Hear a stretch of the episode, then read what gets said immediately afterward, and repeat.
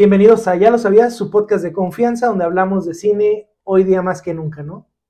Así que, pues, ¿cómo estás, y el día de hoy? Pues bien, eh, Felipe y con tenis de hablar de una película, creo que es la primera de las 10 nominadas que sí me gustó genuinamente.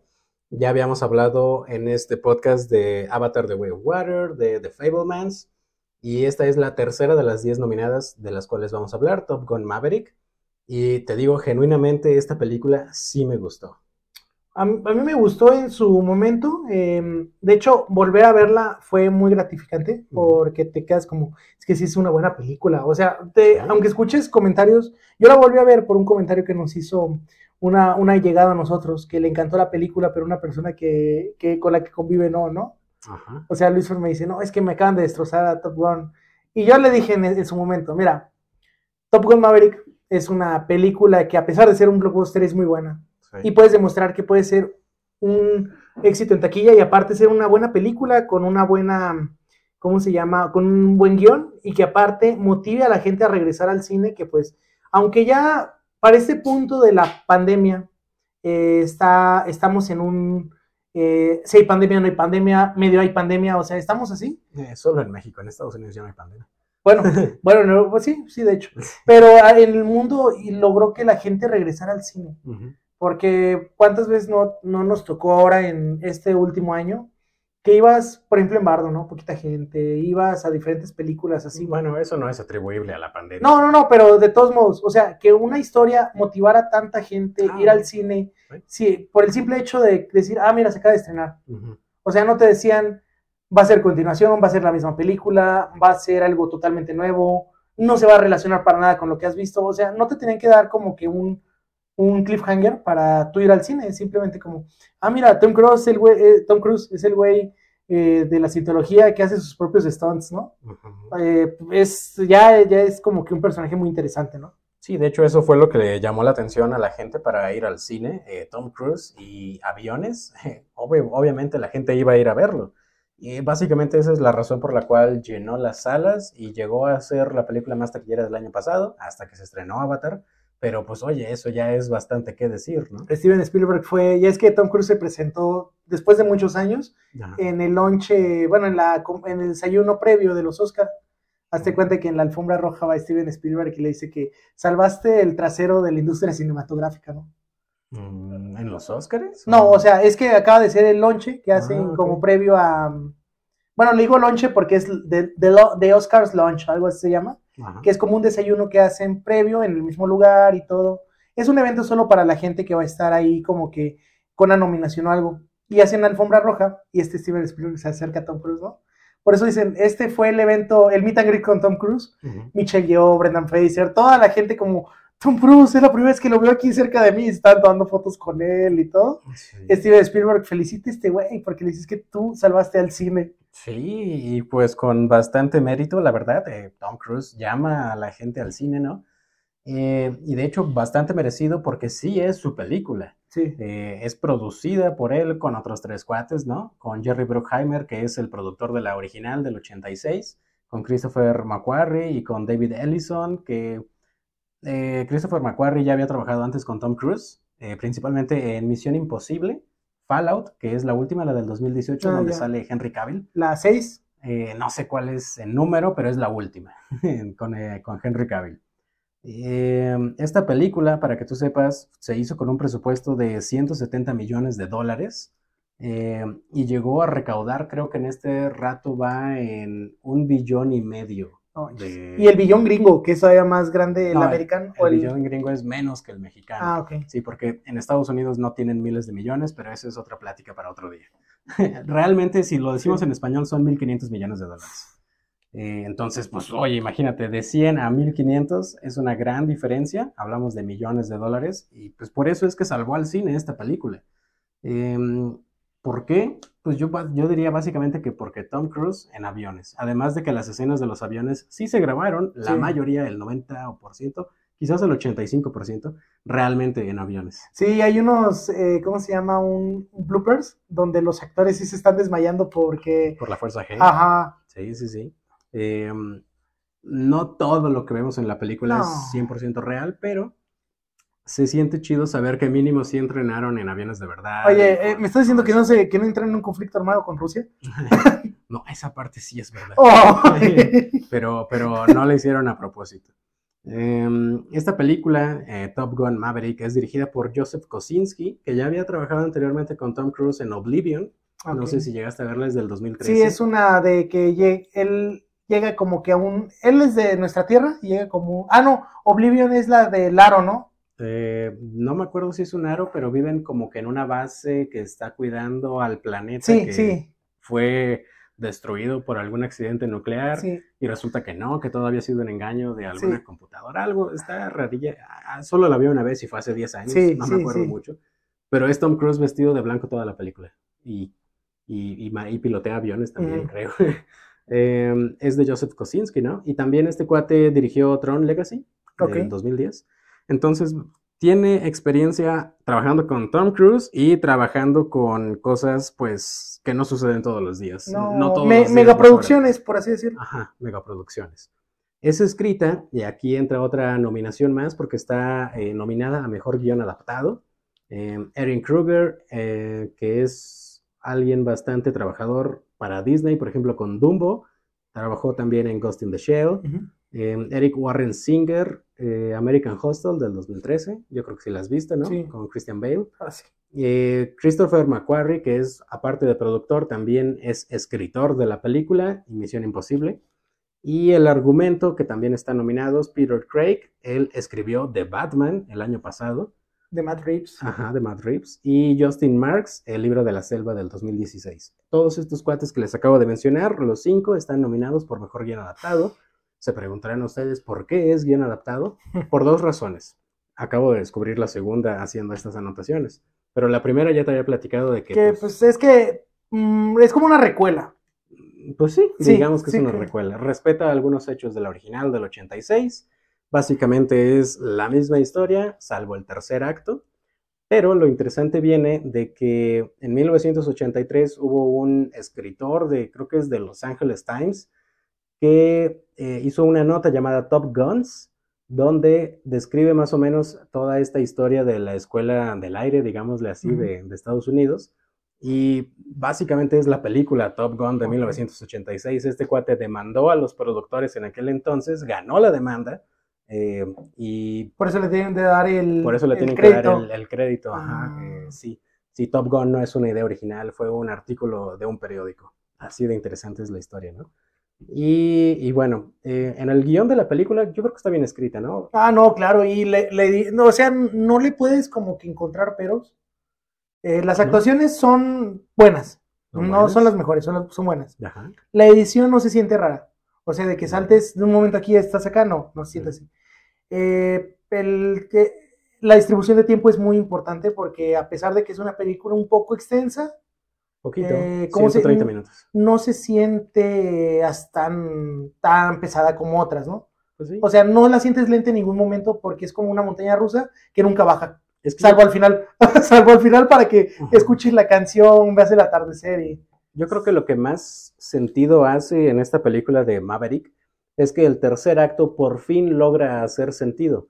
Si algo no me gusta a mí de Top Gun del 86 es que en el tercer acto se pone demasiado filosófica, lo cual está bien, pero como que arruina todo el mood de lo que ya habían hecho durante 90 minutos y es como de, ah, ¿por qué, no? qué, qué- qué extraño se siente que se ponga tan filosófico Tom Cruise, que Quentin Tarantino tiene ahí una explicación de por qué se pone tan filosófico. Ah, sí, es un sketch, o sea, no crean que es algo real. Sí. Sale, es el, es, es el, la rutina, porque él platica que es una rutina preparada, estilo la de Like a Virgin de Reservoir Dogs. ¿Qué dices tú? Si lo piensas durante mucho rato, Tiene sentido. tiene sentido, Sí. pero pues es una rutina al fin de cuentas. Sí, sí, sí. No crean todo lo que ven en internet, niños. Eh, la música de Top Gun Maverick es de Harold Faltermeyer, que es el que escribió la música para el 86 de Top Gun, de Hans Zimmer, aportando las nuevas piezas musicales de orquesta, y la canción Hold My Hand de Lady Gaga, que Sí. es la canción nominada, de hecho, para mejor canción original de esta película.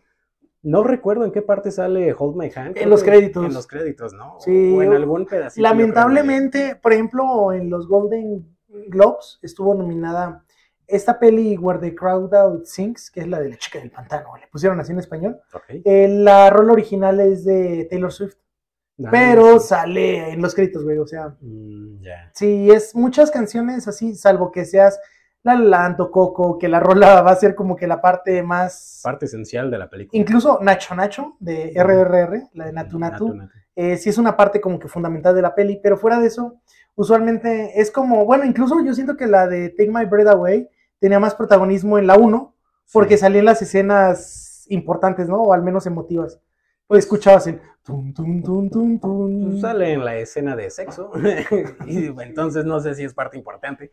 Pero, pero o sea, sí, de que, de que tuvo más eh, Impacto cultural. impacto cultural Take My Breath Away, sí, fácilmente. Que la de, ¿cómo se llama la otra? La, de- la que sale al principio. Ah, de Kenny Rogers, eh, no acuerdo cómo se llama. Dangerson. Ándale, Danger Zone. Sí, Luis Fer, te hubiera colgado ahorita. Es que esa, esa canción no tuvo impacto cultural. No, esa, esa canción nada más para cualquier juego que tenga simulación Sí. aérea, la pones, ¿no? Si te atreves a decir que Danger Zone tuvo más impacto cultural que Take My Breath Away, no, No, sabes de música, carnal. Y yo no sé de música. Aparte de Berlín, eh, el grupo de Take Me Breath Away fue un One Hit Wonder, que lo hace todavía más cabrón. Exacto. Y Kenny Rogers hizo la música de Footloose. O sea, él sí tenía carrera de donde jalar, ¿no? Ah, es el de Footloose. Ajá. Ah, entonces es Kenny Loggins. Kenny Loggins, perdón. Ajá. Sí, sí. O sea, es, es ese pedo, ¿no? De que Berlín sí tuvo el mérito porque, güey, fuiste One Hit Wonder y aparte fuiste güey, hit de una peli. Sí, y además tu canción se va a escuchar por los siglos de los siglos hasta que deje de haber humanidad.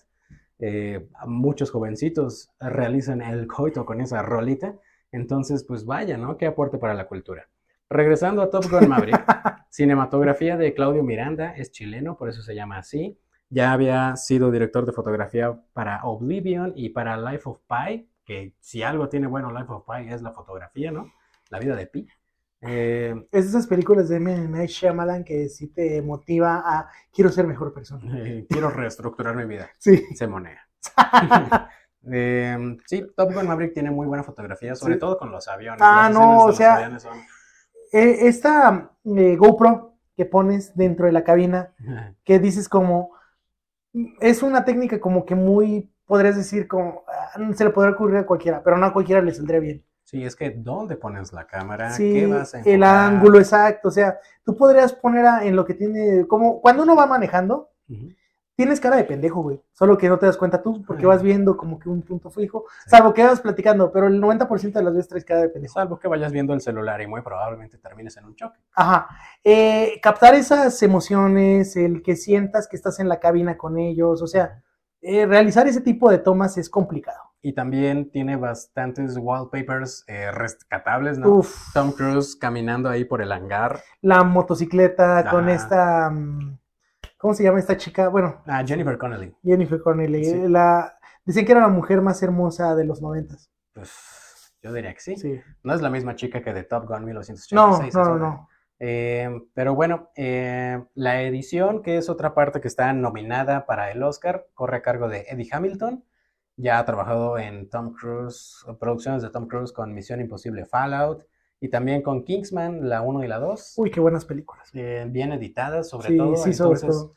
creo que Eddie Hamilton igual y sí es buen contendiente a llevarse la edición dentro de esta película, quién sabe. Eh, dentro de otras categorías donde está nominada Top Gun Maverick, efectos visuales, eh, Ryan Todd Seth Hill, Brian Leeson y Scott R. Fisher traen bastante, bastante currículum. Está- eh, Yo siento que está igual de cargada que Mad Max, güey, cuando estuvo nominada. Sí, sí, sí, es que mira, estos cuates de los efectos visuales han trabajado en Blade Runner 2049, Arte, en Loki, la serie, arte. Eh, The New Mutants, que no la he visto, no sé si están Ah, chidos los mm. efectos visuales. Ah, están muy Marvel, güey. No, muy Marvel. Y The Book of Boba Fett, que tú ves las series de, de Star Wars, que es The Mandalorian y The Book of Boba Fett, y, y te las crees que Es está que pasando está todo bien chido porque ellos sí usan CGI, pero lo que está, vi el documental de cómo hicieron Mandalorian, ya usan este pedo que le llaman el set digital. O sea, usas, eh, complementas con toques digitales de CGI, cosas que sí están puestas ahí. Y no es simplemente la pantalla verde de tu streamer favorito, ¿no? De tu streamer de confianza. Sí. O sea, sí te la crees porque aparte en props trabajan demasiado cabrón. Tú ves los blasters, el sables de luz, la, los trajes, ¿no? O sea, cuando fue este photoshoot para Vanity Fair de Pedro Pascal, todos eh, esta mm, Rosario Dawson, ves a todos ellos y es como, verga, los Star Wars son reales. Sí, los Star Wars. Sí. Sí, y pues sí, los efectos visuales están bastante bien hechos en Top Gun Maverick. ¿Te la crees que todo eso está pasando en la vida real? Ojalá los aviones fueran reales.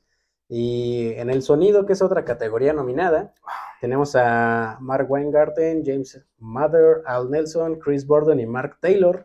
Gente bastante, bastante trabajadora en cuanto al sonido. De hecho, Mark Weingarten no está nominado, pero sí una de sus películas en las que participó en el sonido está nominada, Avatar, The Way of Water. Eh, también tenemos gente que ha trabajado en Jurassic World, en la trilogía, en The Northman, Mark Taylor, The Banshees of Inisherin, Chris Borden. Entonces, el sonido es bastante, bastante Sí. profesional. Supongo que en el cine se ha de haber escuchado muy, muy, muy chingón el sonido de los aviones. Yo no lo fui a ver en el cine, pero si en mi casita con mi equipo bastante casero se escuchó chido, No, sí. ya me imagino en el cine, ¿no? Eh, esas son las nominaciones que tiene: sonido, efectos visuales, eh, Edición. edición, canción, guion adaptado y mejor película. ¿Quiénes participan en esta película? Tom Cruise, que repite como Pete Maverick Mitchell. Miles Teller, eh, un actor ya pues que empieza a ser conocida su cara, como Bradley Rooster Bradshaw. Jennifer Connelly, como Penny Benjamin. Eh, John Hamm, el güey de Mad Men, como el vicealmirante View Ay, Val Kilmer hace su cameo. güey. y Val Kilmer como Iceman Kazansky. Sí, o para quien no sepa por qué Val Kilmer es muy emotivo que salga aquí, tuvo cáncer de garganta y pues quedó. Tiene. Tiene. sí, todavía. Bueno, pero. Ah, bueno, pero está en, rece- en recesión ahorita, ¿no? Sí, pero ya, creo que ya no puede hablar. el Sí, no, o sea, eh, por eso es tan emotivo. Porque quedó tan limitado, o sea, que él se alejó. Hay una peli que es de A24, curiosamente, creo que está en Prime Video, que es un documental de Val Kilmer.